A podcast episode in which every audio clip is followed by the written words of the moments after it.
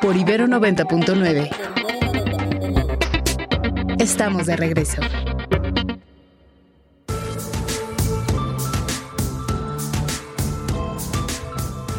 8 con 15, nos vamos con Ernesto Osorio y la mañanera de hoy en la que el presidente ya, ya se dejó ir aquello de que su pecho no es bodega y bueno, pues ya se podrá imaginar sus reacciones a la marcha concentración o las marchas de ayer o las concentraciones de ayer.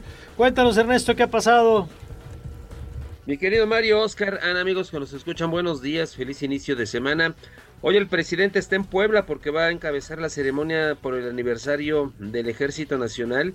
Está en unas instalaciones de un hangar en donde dice el secretario de la Defensa.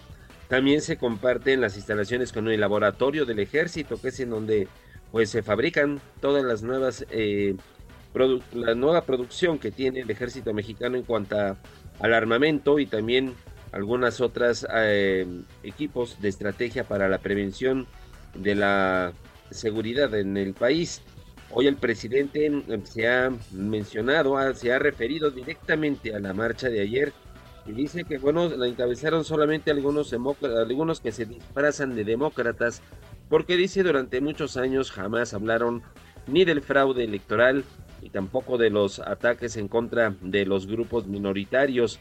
Que se fue un periodo que el cual no quiere que regresen y que la gente es consciente que no le engañan tan fácilmente la difusión a través de bots o de robots en redes sociales que lo insultan, que lo califican de narcopresidente o con demostraciones masivas como la de ayer que dice el presidente es una garantía más de que su gobierno sí está a favor de la libertad y que por eso pueden darse estos lujos, así lo comenta, de poder mm, marchar libremente y hasta ofender al presidente. Pero vamos a escuchar parte de lo que está diciendo en esos momentos el primer mandatario.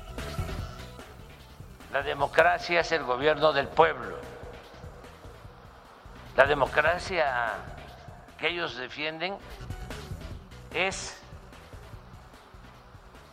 la de el poder sin pueblo. Democracia es poder del pueblo, pero ellos quieren democracia sin pueblo nada más para las minorías. Por eso están enojados y las campañas eh, llamándome narco presidente, como tengo autoridad moral, pues estoy protegido. Y bueno, el presidente lo que también comenta es que el pueblo lo protege, que el pueblo sabe perfectamente quién es el que está gobernando ahora y cómo es que ha cambiado su realidad a partir de esta cuarta transformación que dice el presidente. Ha sido un gobierno entregado para los que menos tienen y no un gobierno como los anteriores en donde sí hubo narcoestado y bueno, una vez más vuelve a, a recordar a Genaro García Luna, quien fuera jefe de la Policía Federal y quien, bueno, obviamente hoy sabemos todos, está en los Estados Unidos, pues preso justamente acusado de delitos de narcotráfico. Y esto es parte de lo que va en la conferencia matutina allá en Palacio Nacional, obviamente, como todos los lunes, con el informe de quienes quieren los precios y el informe también de seguridad que se da eh, respecto a Puebla por parte de las Fuerzas Armadas y que de acuerdo con eh, el general Luis Crescencio Sandoval, pues los tres delitos que más pegan a este estado, que son el robo a transportistas, la trata de personas y el robo de automóvil, bueno, los tres delitos, dice, aunque son los principales de la entidad, van a la baja. Es lo que podemos comentar con el auditorio en esta mañana, mi querido Mari. Muy bien, gracias Ernesto. Muy buenos días. Buenos días, gracias y nos ponemos en manos de Oscar y de Ana que nos tienen más noticias. Estas son las noticias. Así es, Mario. Rápidamente les contamos que los cuatro obispos de Guerrero pidieron a grupos del crimen organizado que cesen los abusos y la violencia contra la ciudadanía. En un comunicado este domingo, el arzobispo de Acapulco, Leopoldo González González, a la diócesis Chilpancingo Chilapa, que José de Jesús González Hernández de Altamirano, Joel Ocampo Gorostieta y de Tlapa, eh, Dagoberto Sosa Arriaga, dejaron en claro que todos en Guerrero necesitan vivir en un ambiente libre de intimidación. Cinco cuerpos fueron encontrados esta semana en tres fosas clandestinas en el estado de Chihuahua y otros tres en una colonia rural a las afueras de la capital del estado. El primer hallazgo fue en Ciudad Juárez tras una peculiar denuncia realizada a través de una manta colgada en un puente peatonal colocada desde el pasado martes. Y hace unos minutos en estos micrófonos de Radar 99, Amado, que fue uno de los activistas que convocaron a la concentración en favor de la democracia, eh, comentó eh, pues al auditorio eh, su balance que hace al final de esta movilización. Escuchemos parte de lo que dijo. Hay una respuesta ciudadana increíble. nosotros no podemos asegurar porque no tenemos padrones, ni tenemos estructuras. Entonces, para nosotros el, balance es extraordinariamente positivo porque se manda un mensaje de civilidad, de que lo que queremos son reglas claras, de que lo que queremos es seguir teniendo democracia. Mucha de la gente que fue ayer no necesariamente simpatiza con partidos, pero sí tiene, tiene muy claro que lo que, lo que tenemos hoy, que hemos construido al menos durante los últimos 30 años, eh, es una democracia que funciona y tan funciona que la persona que gobierna hoy llegó por ese método.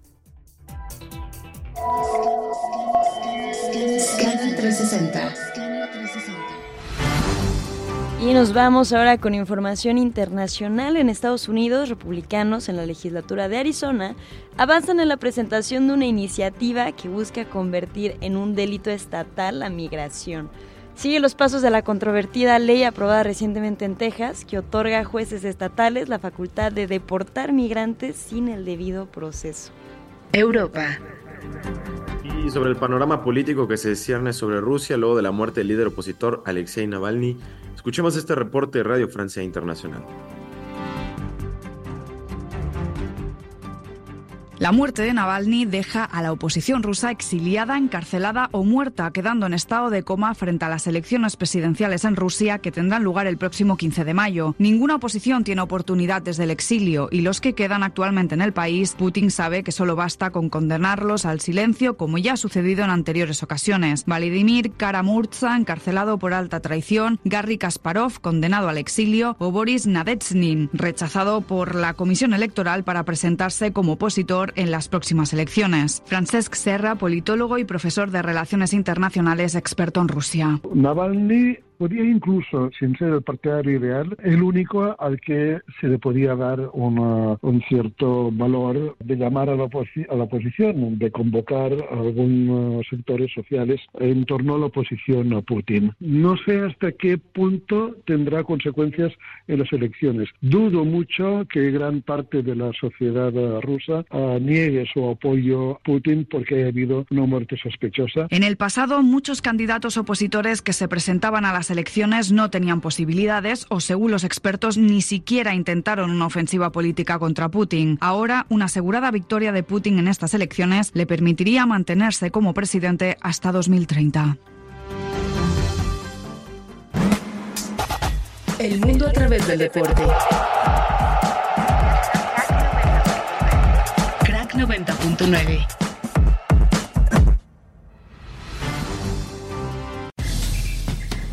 Y arrancamos con el largos y tendidos a esta mañana para irnos de lleno con Omar García y todos los detalles de la información deportiva. Omar, muy buenos días nuevamente, ¿cómo estás?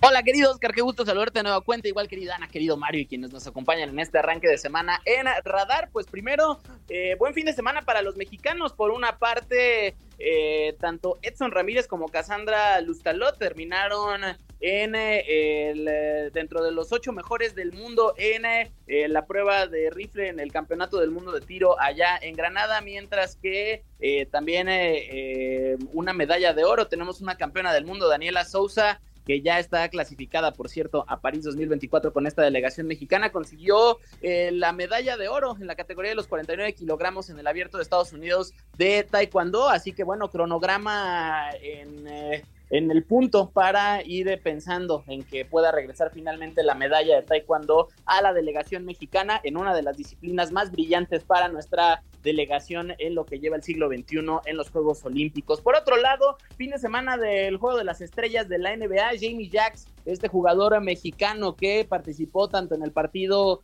de futuras promesas como de el eh, derby de clavadas, pues tuvo un buen fin de semana. Al final, pues no son estadísticas que vayan a su cuenta personal de su carrera, pero bueno, por supuesto, distinciones importantes pensando en el futuro de este jugador. Y ya hablando del partido, pues destacar primero el triunfo de la Conferencia del Este 211-186 sobre el conjunto del Oeste. Buena noche para Damian Lillard con 39 unidades. También eh, eh Tyrese Hale Burton, este jugador de los Indiana Pacers que estaba jugando justo en su propio estadio. También buenas noches, Giannis Antetokounmpo con 23 puntos y LeBron James poco pudo hacer, realmente tuvo eh, estadísticas muy discretas, 8 puntos, 3 asistencias, 4 rebotes, pero fue la vigésima ocasión que estuvo presente en este juego de las estrellas. Esto sí ya el rey de las convocatorias al duelo de media temporada en la NBA de este seguro ya Salón de la Fama. Y para terminar, resultados de la Liga MX que tuvo fin de semana, eh, los Pumas, que están intratables, 3 por 0 golearon a Santos ayer en el Estadio Olímpico Universitario. Monterrey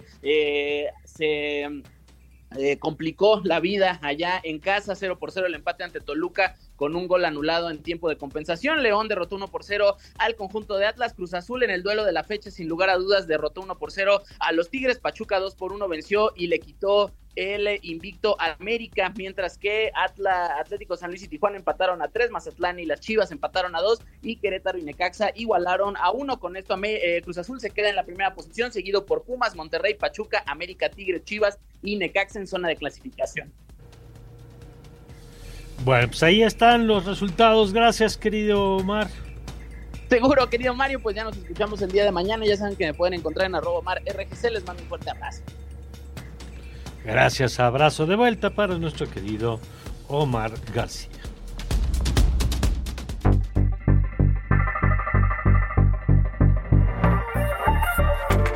Newsweek en español.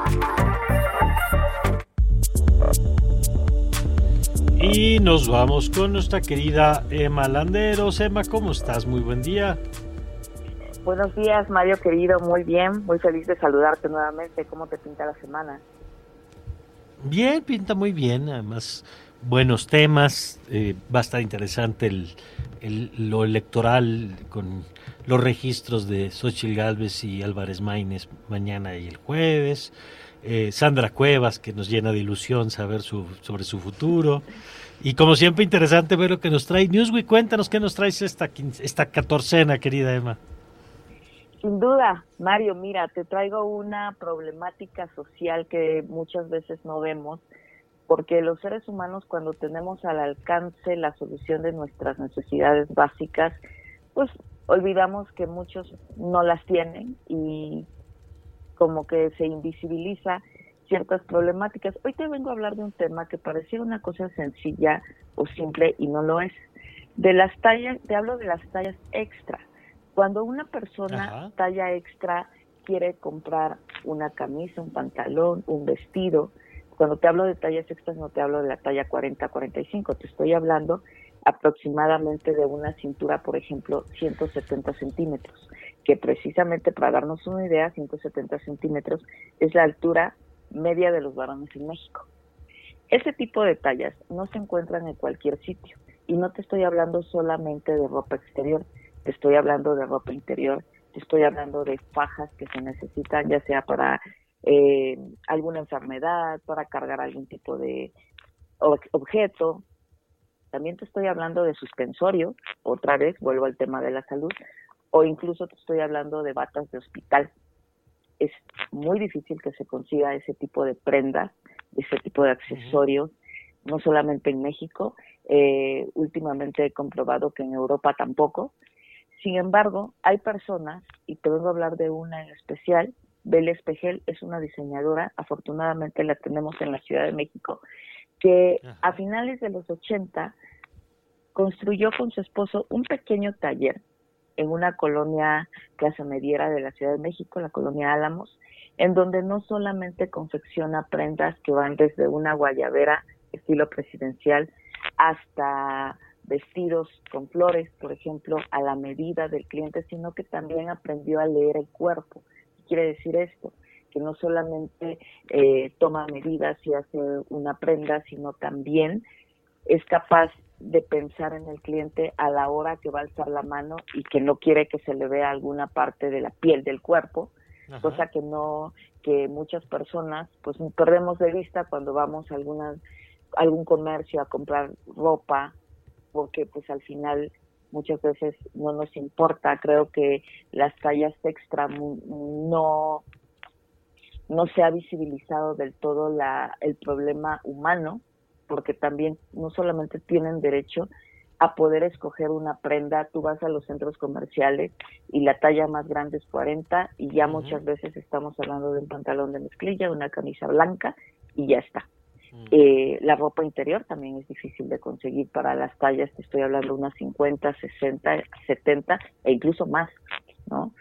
Eh, a la hora que una persona puntualmente, ella tiene muchísimas historias para contar y muchísimas personas que han vuelto a agradecerle, eh, como ella, por ejemplo, en algunos momentos eh, han acudido a ella médicos que le han pedido, por ejemplo, una faja para que alguna persona en sus últimos días de vida tenga calidad a la hora de poder descansar.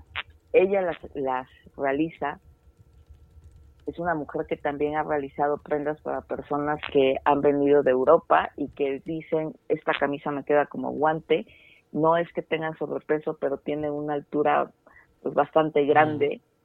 Cuando hablamos de este tipo de situaciones, Mario, estamos hablando de solución a un problema social que muchos no vemos y que se sufre, porque las personas talla extra padecen una discriminación alrededor de, bueno, la sociedad lo, lo, lo, crea así porque como que se está concentrado en las personas que tienen un peso de 40 kilos, 45, incluso ahora las tallas vienen un poco más reducidas y muchas veces decimos, ¿por qué me estoy poniendo una talla 13 cuando eh, se supone que soy talla 8, por ejemplo, una mm. talla eh, 6 cuando se supone que era una talla 4, porque incluso se reducen para esto de la estética, María. Sin embargo, así es como también vamos perdiendo de vista las necesidades de las personas talla extra que no tienen derecho, porque pareciera que así es, a usar un pantalón azul, una camisa verde, sino simplemente a lo poco que se encuentra,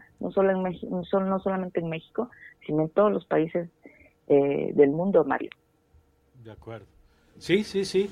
Pues qué bueno que se habla del tema, qué bueno que lo pones en la mesa, querida Emma. Yo te agradezco y, vamos a estar muy atentos a lo que sigue compartiendo en los Newsweek, como siempre. Claro, muchísimas gracias, Mario. Esta historia es bastante interesante y me gustaría agregar que la pueden encontrar en newsweekespanol.com para que sigan eh, no solamente eh, conociendo la historia, sino muchísimas más historias que tiene Bel Especel eh, a lo largo de su carrera en este pequeño taller de confecciones talla extra. Muy bien, pues ahí está. Muchas gracias, Emma.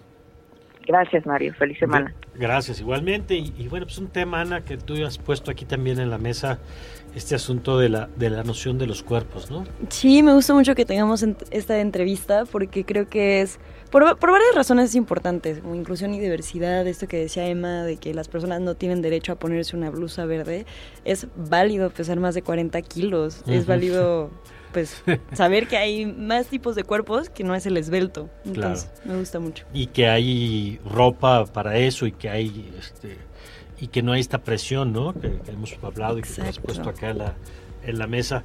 Eh, bueno, vamos, ¿con qué vamos, querido Oscar? Vamos a ir a un corte, Mario, pero al regresar estaremos hablando con Raúl Zambrano Rangel. Él es director de comercialización del Fonatur sobre este tema de la licitación pública de venta de bienes inmuebles por parte de Fonatur que se estará dando esta semana aquí al volver de la pausa en Radar. Quédense con nosotros.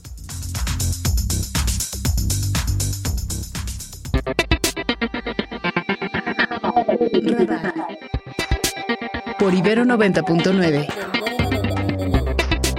Estamos de regreso.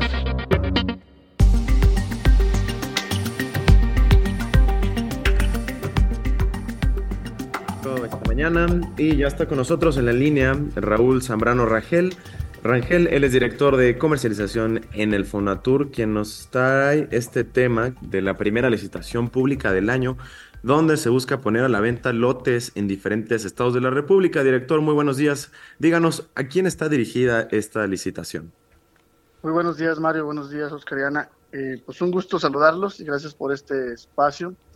Eh, principalmente, pues esta licitación está abierta para cualquier ciudadano mexicano, persona física, moral, así también como extranjeros pueden participar en la adquisición de lotes que ahorita está ofreciendo el fondo en, distintos estados como son Quintana Roo, eh, Oaxaca, Iztapa, Guerrero y Baja California Sur. Es donde estamos ahorita ofreciendo propiedades que son accesibles para cualquier persona, que van desde precios desde 300 mil pesos hasta, obviamente, eh, la mayoría, bueno, la mayoría de sus lotes están entre 300 mil y un millón de pesos, y el resto de lotes, que es casi el 15%, ya están arriba de, esos precios, que ya son más para temas hoteleros o, mixtos comerciales. Eh, en, ¿Qué tal, eh, Raúl? Buen día, les saluda Mario Campos. En estos casos, estamos hablando de bienes inmuebles, ¿son solamente terrenos o algunos tienen ya algún tipo de, desarrollo inmobiliario? Eh, ahorita solo vendemos lo que es el terreno. Ya lo vendemos con servicios a pie de, lote, es decir, ya cuenta con calles, servicios de agua, luz, drenaje. Eh, nomás es para que las personas lleguen y empiecen a crear su, sueño. Nosotros lo como su idea de, de, construcción a cinco minutos de la playa. O sea, el lote más lejano que tenemos está a cinco minutos literalmente de la playa caminando la mayoría de ellos con vistas, algunos no con vistas, pero están muy cerca de la playa. Ahorita el, tipo de lote que estamos ofreciendo es para un turismo sol y playa. ¿Estos terrenos de dónde salen y por qué los vende Fonatur? Bueno, Fonatur es una institución que se creó hace más de 50 años. Su objetivo principal era desarrollar centros turísticos en el país. De hecho, es así que eh, Fonatur es como el padre de, Cancún, de Los Cabos, este, de Huatulco, de Iztapa. O sea, son los lugares donde Fonatur ha desarrollado, llegado y promovido el turístico, entonces el turismo. Eh, Fonatur lo que hace es, eh, el gobierno federal le otorga propiedades o tierras para que venda estos terrenos y que se, se detone el turismo ahí, se atraiga inversión turística y se atraiga inversión hotelera, tanto habitacional como como hotelera de alta densidad. Entonces, eh, funciona como una inmobiliaria pública del gobierno que provee terrenos en estos centros turísticos. Esa es básicamente la esencia del Fonatur.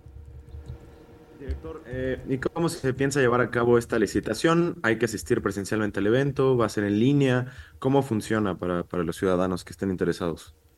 Sí, mira, ahorita este es nuestro primer acto de comercialización de este año, es la primera licitación. Eh, es el día 21 de, febrero, que ya estamos a dos días. Y efectivamente es presencial, eh, ya sea aquí en nuestras oficinas de la Ciudad de México o en la sede que tenemos en Loreto, Baja California.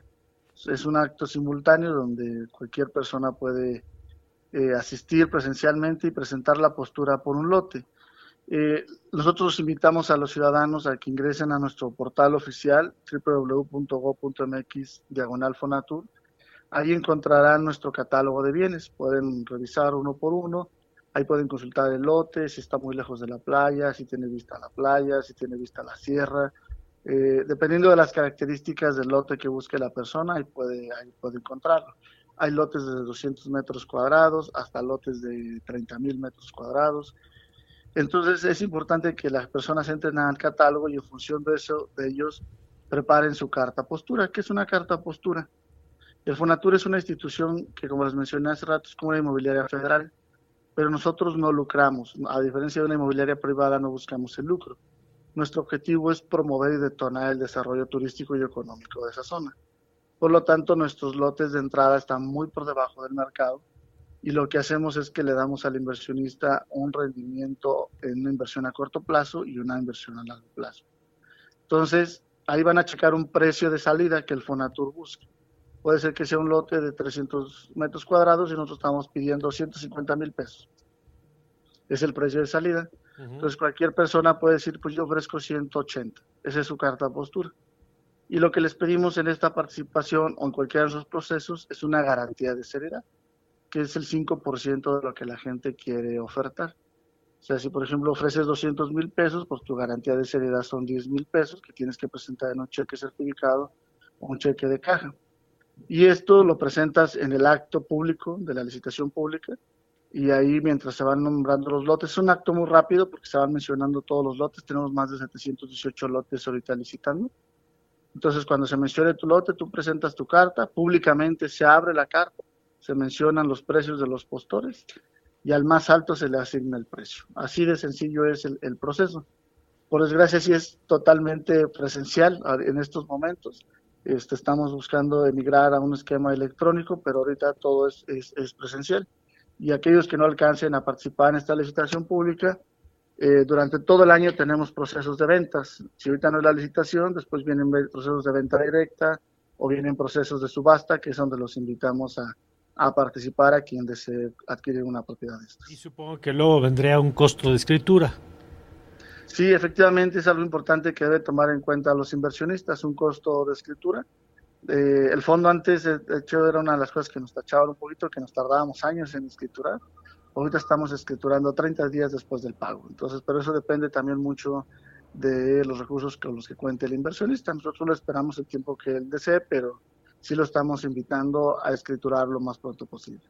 Bueno, pues ahí está. Entonces, en la página de Fonatur se encuentra toda la información. Así es, los, los invitamos a, a consultar nuestro sitio oficial y pues cualquier cosa estamos al, al, pendiente. Nosotros eh, queremos volver a reiterarles a los inversionistas o a cualquiera que quiera adquirir una de estas propiedades. Natura es una institución sólida, federal, garantizamos certeza jurídica de la propiedad y además también garantizamos todo el tema de servicios y nuestros lotes están en zonas estratégicas muy puntuales como Iztapa, Huatulco, Cancún, Cozumel, Loreto, Baja California, Nopoló, Baja California. Son lotes atractivos, con una inversión, una recuperación de la inversión a corto plazo y largo plazo. Y pues los invitamos a que también nos contacten a nuestro teléfono al 55 50 90 4200 o nos escriban a nuestro correo información ventas arroba fonatur.gov.mx. Ahí bien. estamos para servirles. Pues muchas gracias por la información. Muchísimas gracias a ustedes, que tengan un excelente día. Gracias por el espacio. Gracias, es Raúl Zambrano Rangel, director de comercialización de Fonatur 8 con 46.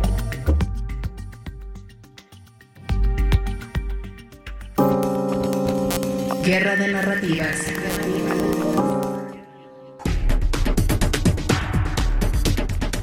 Y como todos los lunes, vamos con Guerra de Narrativas con Claudio Flores. Claudio, te extrañamos aquí en cabina. Ahí en la cabina, querida Ana. ¿Para qué nos, ¿para qué nos malacostumbras y luego no vas a venir? Verdad, verdad. Qué bárbaro. Pero bueno, además hay que decirlo que la cabina de radar ahí en el Centro de Exploración y Pensamiento Crítico de la Ibero es una cabina muy íntima, es una cabina donde se siente uno pues este, muy arropado, querida, querido. Muy bien, querido Claudio. Oye, ¿qué nos traes esta mañana? Pues hoy en la guerra de narrativas evidentemente hay que hablar de la marcha por la democracia, lo que sucedió el día de ayer, eh, no solamente en el Zócalo, porque estamos muy concentrados en el Zócalo, sino lo que sucedió, sucedió a nivel nacional, una marcha que convocó a miles de personas, de ciudadanas, de ciudadanos eh, sensibles y preocupados por, por el rumbo del país y me parece que admite un buen análisis de relatos, querido Mario, querida Ana. A ver, pues cuáles son las, las disputas y las guerras de narrativa en torno a la marcha. Eh, primero tres, tres eh, digamos, tres ángulos de, de que conviene desglosar, eh, como decía por ahí, vámonos por partes. Uno, la primera, una sociedad civil organizada y una ciudadanía espontánea que salen a señalar su desacuerdo con el rumbo del país y con un gobierno que no deja de entrometerse en la elección, un presidente que hace todo lo que criticó del poder cuando fue opositor eh, y que eh, se mete sistemáticamente en el proceso electoral. Me parece que esa es una llamada importante que se hace desde las plazas públicas del país, en donde fue convocada esta marcha por la democracia. Muy interesante también ver que en este relato eh, también hoy, eh, pues prácticamente todas las portadas de los diarios del país, pues no pudieron evitar, incluso aquellas que ya están alineadas a medios que ya están alineados con el oficialismo, pues poderle este, pues, reportar a la, ciudad, la opinión pública lo que sucedió en, en, el día de ayer domingo con la marcha por la democracia. Muy interesante, eh, Mario, eh, Ana, que eh, hay quien entre comillas, ¿no? Una, si buscan uno de los diarios, a ver si adivinan cuál, este, que entre comillas la marcha, entre comillas, por la democracia, ¿no? Muy interesante todo esto que está pasando en términos de la alineación mediática o del ecosistema de medios frente al proceso electoral, donde se van a colocar, se van a colocar a favor del oficialismo, en contra del oficialismo, o van a tener una posición más neutra, pretendiendo ser más objetivos. Este, me parece que ahí hay que reconocer, Mario, eh, ya lo decía por ahí Javier, el trabajo que ha hecho NEMAS y Foro TV para hacer una cobertura en este sentido. Segundo relato, Lorenzo Córdoba. Hoy eh, me parece que es, es relevantísimo el efecto que ha tenido esta participación como orador único en esta marcha por la democracia. Eh, tiene una posición además que, se une a otros oradores de marchas recientes para defender al INE como José Ramón Cosío y José Goldenberg un momento clave, hay que decirlo, en la carrera del eh, abogado constitucionalista, expresidente del INE, y diría yo, uno de los defensores de nuestro sistema democrático, del diseño democrático actual, eh, reconociendo que tiene que modificarse, pero que no se tiene que poner al servicio del poder eh, en turno, del poder hegemónico en turno. Eh, ya eh, Lorenzo nos había demostrado su capacidad, su capacidad incluso de una con una poderosa oratoria cuando fue a la Cámara de Diputados y mostró, eh, digamos, una, un discurso con altura de miras, una un, con visión, digamos, de Estado, cosa que parece que hoy nos está escaseando, querida Ana, querido Mario. Y finalmente, un momento también clave para la oposición al López Obradorismo, que por cierto ayer Javier Tejado analizaba y decía, bueno, ha hecho menos la oposición que en realidad la ciudadanía, y creo que coincido con él en el sentido de que esta, estas reacciones, esta marcha, las marchas por la democracia, parecen más ser un esfuerzo de organización ciudadana que una estrategia político-electoral partidista y en ese sentido eh, pues eh, genera una, una mayor eh, autenticidad, diría organicidad de este movimiento. Muestra también este, el hecho de que ya el oficialismo esté descalificando a todo, cosa que habría que haber esperado, ¿no? Desde la presidencia, desde la mañanera, desde sus múltiples vocerías, una obsesión por descalificar a quienes ayer se manifestaron en contra de lo que está haciendo el López Obradorismo con México. Seguro vamos a seguir viendo estas descalificaciones que no solamente son al movimiento, a lo que se, por lo que se lucha, sino también son descalificaciones que se sienten personales por aquellas personas que ayer salieron a defender a defender eh, el proceso electoral de la intervención eh, pues el, la actitud de entrometerse sistemáticamente por parte del presidente y también veremos el alcance de este relato de descalificación desde el oficialismo para esas miles de personas que ayer salieron también tácticamente, querido Mario, querida Ana, a descalificar su gobierno. Pues sí, sí, sí, sí, ahorita mismo el presidente trae eh, diciendo, ya repitiendo aquello de que son hipócritas y, volviendo a meterse en el proceso electoral, diciendo que le va a entregar la banda a alguien que piensa como la mayoría del pueblo, que va a ser la señora la justicia, en fin. Pero bueno, vamos a ver los efectos de esto que nos acabas de contar. Gracias, querido Claudio. Muchas gracias, eh, querido Mario, querida Ana, que tengan una gran semana para todas y todos quienes nos están escuchando desde aquí, desde Radar en Ibero 90.9. Muchas gracias, Claudio Flores Tomás, como todos los lunes, 8 con 52. Cambiando de tema, anoche fueron entregados los premios BAFTA. Oppenheimer de Christopher Nolan se convirtió en el gran ganador. Todo esto en la antesala de la entrega de los Óscares el próximo 10 de marzo. Radio Francia tiene el reporte. And the BAFTA goes to Christopher Nolan. Oppenheimer. Oppenheimer fue el título más citado en la noche de los galardones británicos al cine.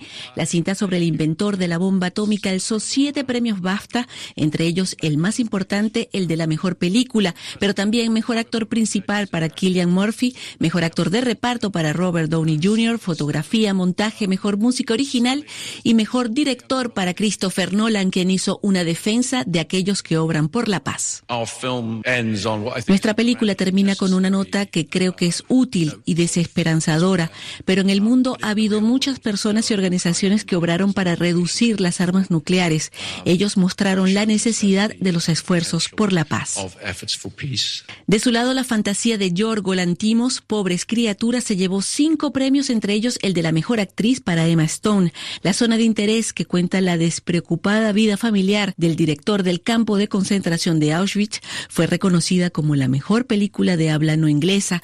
La velada concluyó con la aparición del legendario actor Michael J. Fox, quien hizo un recordatorio del poder congregador del cine al momento de nombrar a las aspirantes a la mejor película. Cinco cintas están nominadas, representan lo mejor que puede hacer el cine. Una película puede cambiar tu día, tu forma de ver las cosas e incluso cambiarte la vida.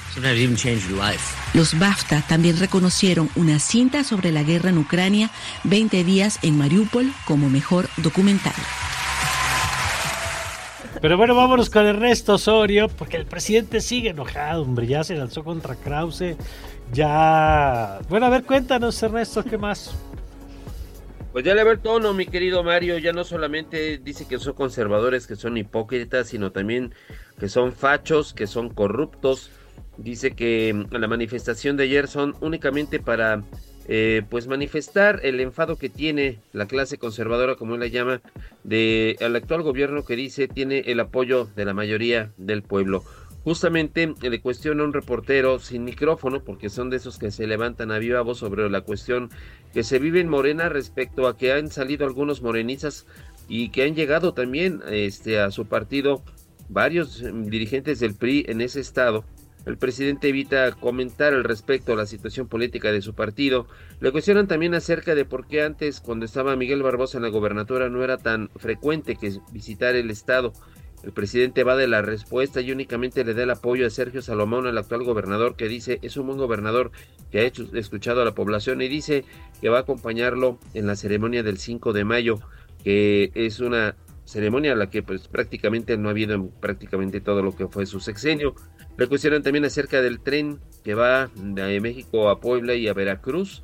Dice que se está rehabilitando y recordó la iniciativa de reforma constitucional en la que pretende elevar a rango constitucional justamente el transporte de pasajeros a través de las vías férreas. Dice que mediante esta reforma 18 mil kilómetros de vías regresarán al transporte de pasajeros. Y también celebra el hecho de que la empresa Audi haya llegado a un arreglo con el sindicato de trabajadores el día de ayer y se haya pues concluido con la huelga, porque dice el presidente, eso se debe gracias también a su gobierno, porque durante su administración se hizo una reforma laboral en la que ya los contratos colectivos tienen que ser sometidos a consulta de la base trabajadora. Y dice esto se logró gracias a la al diálogo y a la, este, al apoyo de los trabajadores que así decidieron levantar la huelga.